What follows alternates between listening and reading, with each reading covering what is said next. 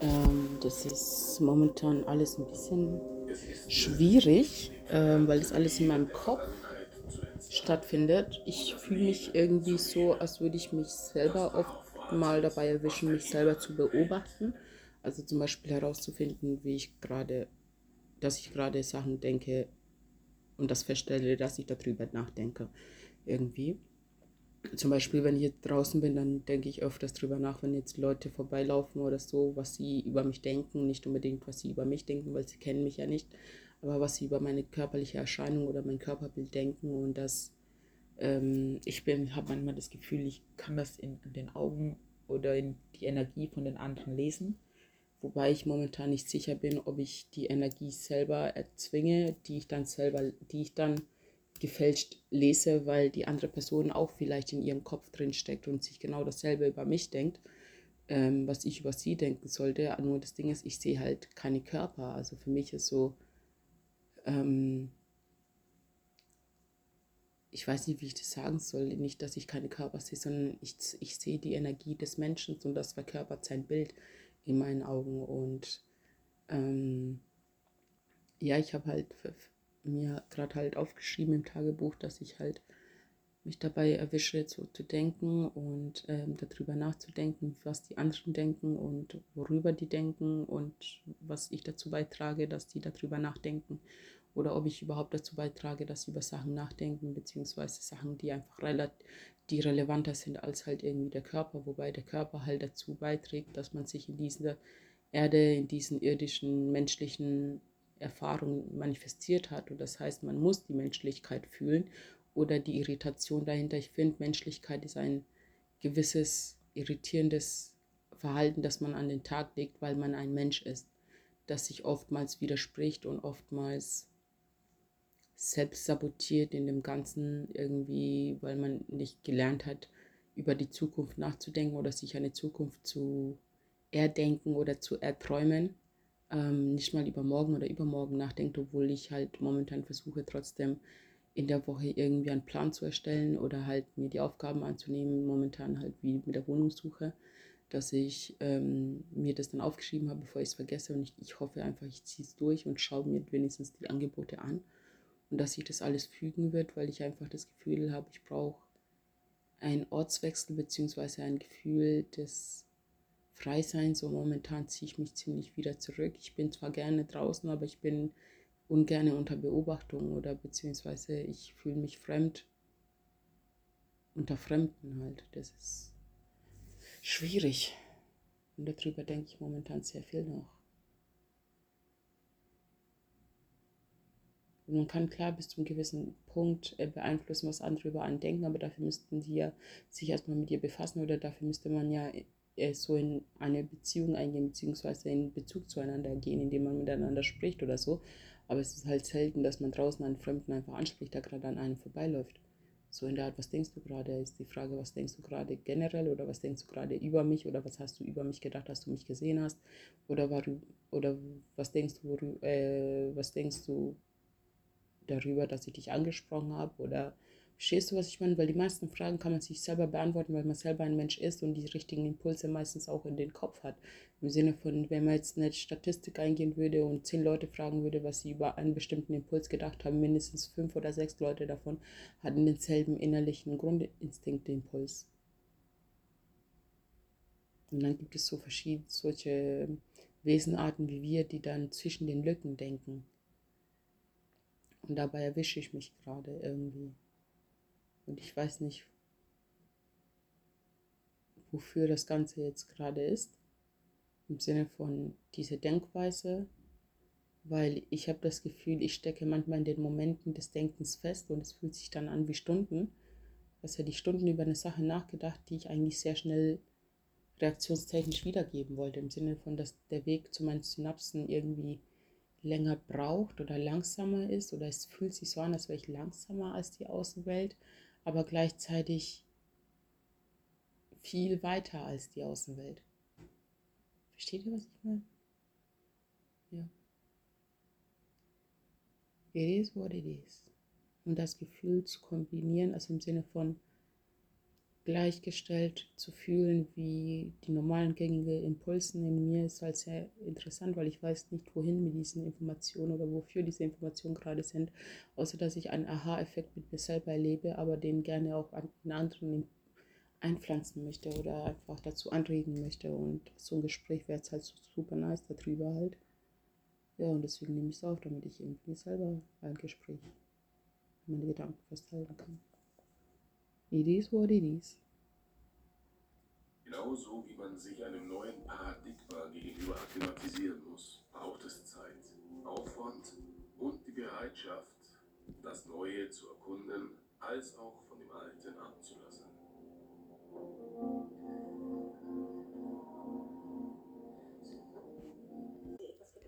Das Ding ist, ähm, auch wenn wir theoretisch alle außerirdische Wesen sind, gibt es auch Menschen, die irdisch sind und sozusagen ihre Inkarnation beruht sich nur auf das Menschsein.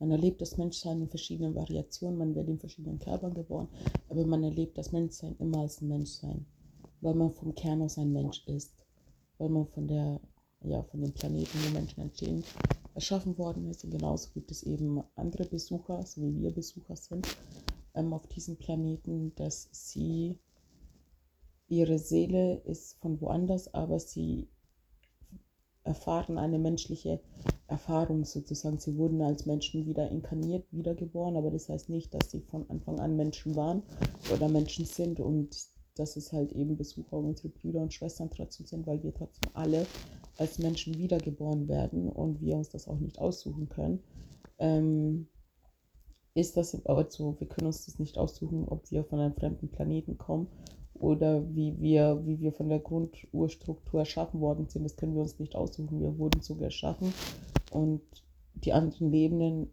Leben haben wir einen Teil dazu sozusagen mit Mitspracherecht, wie wir die Erfahrung machen wollen. Aber die Erfahrung müssen wir machen und das ist das Ziel des Ganzen ist, die Erfahrung zu machen. Weil wir wissen nicht, was das Ziel der Erfahrung ist, aber die Erfahrung an sich müssen wir machen, ob wir wollen oder nicht, wenn wir in dieser Welt inkarniert worden sind. Nicht in diesem Kosmos, in dieser Welt.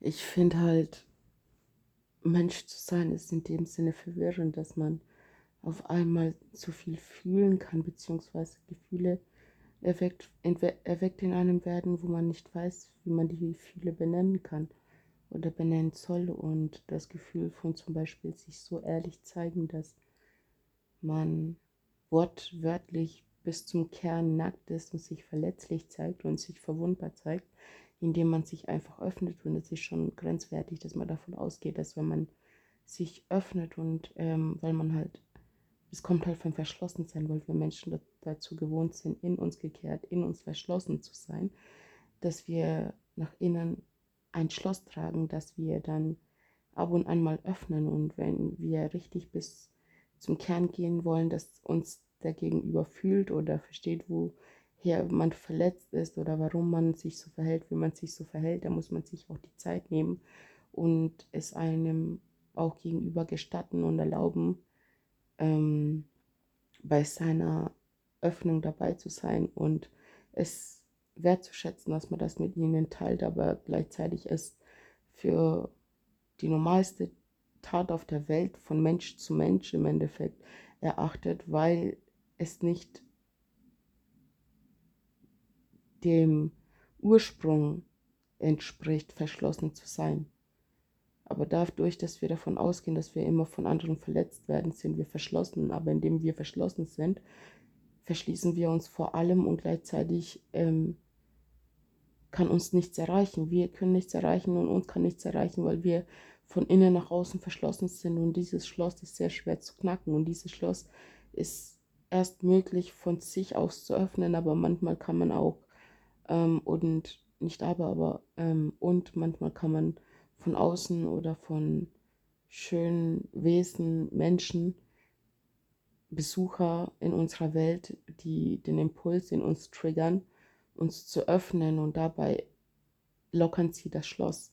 Wenn man die Schönheit in dem anderen wiedererkennt und die Schönheit erkennt man auch gleichzeitig im Schmerz und es ist halt einfach so, dass wenn man sich in dem Schmerz des anderen wiedererkennt oder wenn man sich, wenn man sich generell in den anderen wiedererkennt, nicht nur weil man die menschliche Erfahrung gemacht hat, sondern weil man auch ein Mensch ist, der fähig ist zu fühlen, der fähig ist, über die Worte hinaus miteinander zu kommunizieren. Und das Menschliche uns alle miteinander verbindet, das heißt das universale Kollektiv, dann ist möglich, mich nicht nur in dich hineinzuversetzen, sondern es ist möglich nachzuempfinden, was du empfindest in dem Moment, wo du mir deine Empfindung mitteilst. Und wenn du versuchst, deine Empfindung mir ehrlich mitzuteilen und nicht in irgendeiner Art und Weise in einer Interpretation wiederzugeben, dann ist es echt, dann ist es raw und dann ist es fühlbar. Und diese Fühlbarkeit macht einen auch gleichzeitig so verletzbar. Ja. Das Ding ist auch, wir sind so verschlossen in unserem Tun, verschlossener denn je so und jeder ist so für sich und jeder ähm, führt sozusagen ein Eigenleben in seinem eigenen Kopf und will trotzdem zu allem dabei dazugehören, irgendwie eine Geborgenheit empfinden, eine, Gemein, ähm, eine Gemeinschaft ähm, fühlen können, beziehungsweise sich verbunden fühlen will. Wir entscheiden uns aber gleichzeitig nur das, was ausgesprochen wird vom Gegenüber als ehrlich, als die Wahrheit zu erachten. Dabei ist das, was die Gegenüberperson, die gegenüberstehende Person zum Beispiel fühlt oder Mimik oder Geste oder generell die ganze Körpersprache spricht halt Bände und tut uns ein Gefühl dafür geben, wie es unserem Gegenüber wirklich ergeht, indem er gerade sich mit uns befasst oder gerade Zeit mit uns, mit uns verbringt. Deswegen ist für mich so, wenn einer zu mir sagt, ja, es geht ihm gut, die ganze Körpersprache spricht aber dafür oder lässt mich erahnen, dass es ihm eben nicht gut geht, dann werde ich als eine Freundin, die sich gerne mit der Person verbinden möchte und die gerne für den Gegenüber da sein möchte, sofern es mir in meiner Macht möglich ist. Und ähm, manchmal ist einfach da zu sein und nichts zu machen mehr wert als vieles, vieles auszuprobieren und ähm, sich in den Verstrickungen des anderen helfen wollen und Mutter Teresa Komplex sich dann zu verlieren, was mir auch öfters passiert ist, dass ich manchmal so in meinem Hilfesyndrom-Modus drin bin, dass ich total vergesse, dass es meinem Gegenüber egal ist, ob er sich helf helfen lässt oder nicht. Und das heißt, ich bin ihm egal und mein Einsatz ist ihm egal und der Wert, der er mir in, mein, in meiner Welt hat, hat er nicht für sich selbst. Und das heißt, er ist noch nicht so weit. Das wird gesagt, jeder ist so weit, gerettet zu werden. Aber ich meine, er ist noch nicht so weit, dass man ihm hilft oder helfen kann, weil er noch nicht die Hilfe für relevant hält oder überhaupt davon ausgeht, dass er Hilfe braucht. Und das ist eben genau das, was uns alle wiederum verstört bzw. irritiert durch die Welt laufen lässt, ist halt, dass wir davon überzeugt sind, dass wir keine Hilfe von außen brauchen. Dabei brauchen wir jede Hilfe von außen, weil nur ein Mensch kann dir zeigen, was es heißt, ein Mensch zu sein. Nur ein Mensch kann dir zeigen, was es heißt, wie, wie es ist, ein Mensch zu fühlen, ein Mensch, ähm, wie es ist, ein Mensch dass du ein Mensch bist, also sozusagen, du kannst nur von einem anderen Menschen lernen, was es heißt, ein Mensch zu sein, weil er auch ein Mensch ist und der lernt von dir und du lernst von ihm. Nur wenn du dich vor ihm verschließt, kann er dir nur so helfen, wie du ihm im Endeffekt mitteilst und er kann nur erahnen und manche sind halt zu weit. Also ähm, ich habe manchmal auch ein Gefühl dafür, wenn ich so darüber nachdenke, ähm, eine Person die Hilfe zu geben, die er braucht und nicht die unbedingt, die er möchte, zumindest, zumindest so ich will, ich will ihn nicht überrumpeln oder überfordern oder irgendwie meine Hilfe andrängen, aber wenn ich sehe oder fühle, vor allem erahne, das ist das, was ich mit dem Fühlen meine, erahne, durch seine ganze, seine, sein, sein ganzes Gegebensein, einfach irritierende Energien aufeinandertreffen, dann werde ich das ansprechen, weil mich das vielleicht verstört, weil ich auf mein Gegenüber fokussiert bin, weil das klingt bescheuert, aber wenn es ihm gut geht, geht es mir gut und wenn es mir gut geht, geht es ihm gut und dann geht es uns gut und dann ist alles gut. Versteht ihr, was ich meine? Aber wenn da irritierende Energien sind, die aber nicht ausgesprochen werden, dann ist das manchmal echt anstrengend. Und es ist halt schön, wenn sich einfach die Leute auch in der Hinsicht öffnen, dass sie vielleicht noch nicht dieselben Worte, also die richtigen Worte wiederfinden, die das Gefühl wiedergeben können in unserem Vokabular, aber die können mit unserem Vokabular, können wir uns gegenseitig helfen, das Gefühl, das wir in uns tragen oder etwas erahnen zu können, indem ihr ein Bild oder ein Gefühl in uns setzt mit euren Worten, die dem Gefühl, das ihr fühlt, nahe kommen lässt. Ja. Es ist halt auch meiner Meinung nach so, dass ähm, man den Samen von einem Gefühl oder einen Samen von einem Bild mit den Worten, die man zueinander sagt oder die man zum Gegenüber sagt, hineinpflanzen kann, so dass sich sein Gegenüber ein eigenes Bild von der ganzen Materie machen kann.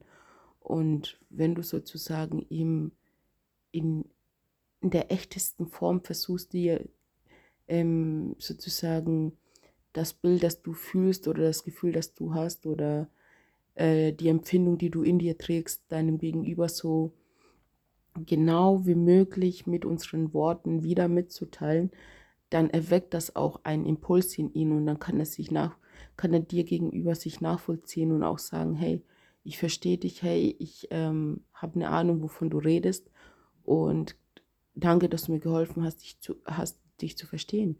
Weil das Ding ist, wir sind zwar alle Menschen und wir haben alle die Grundimpulse, aber wir haben alle eine andere Geschichte. Wir sind alle von an, anderen Seiten der Welt. Und nur die Seite, die von der Seite der Welt ist, kann die Seite der Welt auch verstehen, vom Grundkern aus. Aber die Seite, die nicht von der Seite ist, kann aber von der anderen Seite lernen und kann versuchen, dem Ganzen ähm, ein Nachzelebrieren, eine Erinnerung zu erschaffen, sozusagen, die dich nachempfinden lässt, wie es ist, auf dieser anderen Seite der Welt zu leben, aber du musst dafür dort nicht leben. Und es ist okay, dass du dafür, dass du dort nicht gelebt hast, weil wir verbinden uns, indem wir, jeder bringt von seiner Seite die wichtigsten, die schönsten und die, die ähm, ne, wie nennt man das, die also die langfristige Idee einer, einer guten Zukunft ist im Endeffekt gepolt und ist dafür nötig, dass alle Leute von verschiedenen Seiten der Welt zusammenfinden und daraus eine Lösung schaffen, die für alle in ganzen, auf dem ganzen Planeten Nährwert und eine zielgerichtete Form hat, dass unser Planet sich weiterentwickelt, dass wir uns weiterentwickeln, dass wir voneinander lernen. Genau das ist der Punkt. Wir müssen bereit sein, uns gefühlt und wieder zurückzuentwickeln, um uns wieder zu erinnern, was es braucht, um sich weiterzuentwickeln. Versteht ihr, was ich meine? Und man kann von jedem, wir lernen permanent von unserem Gegenüber. Nur bei manchen ist es so festgefahren, dass du halt merkst, okay, du lernst von ihnen, aber du überholst sie in ihrem Lernen oder in ihrem Denken, weil sie nicht bereit sind zu sagen, hey, ich bin auch ein Schüler, der Lehrer war, der Lehrer ist, aber gleichzeitig Schüler und Lehrer gleichzeitig und nicht, ich bin besser als der andere oder ich denke besser als der andere oder ich fühle besser als der andere. Das ist nicht der Sinn und Zweck von dem ganzen Verbinden. Der Sinn und Zweck von dem Verbinden ist zu erkennen, dass wir eine Energieform sind, dass wir einen gemeinsamen Nenner haben und dass wir einen Ursprung haben. Aber genau das ist der Punkt, wenn wir erkennen, dass wir einen Ursprung haben, erkennen wir auch, dass wir verschiedene Wesen sind, die aufeinandertreffen, die verschiedenen Ursprüngen herrühren. Und zum Beispiel einer, der aus meinem Ursprungkern ist, wenn ich den treffe, dann erkenne ich mich in ihm wieder in jeglicher Ebene meines Wesens.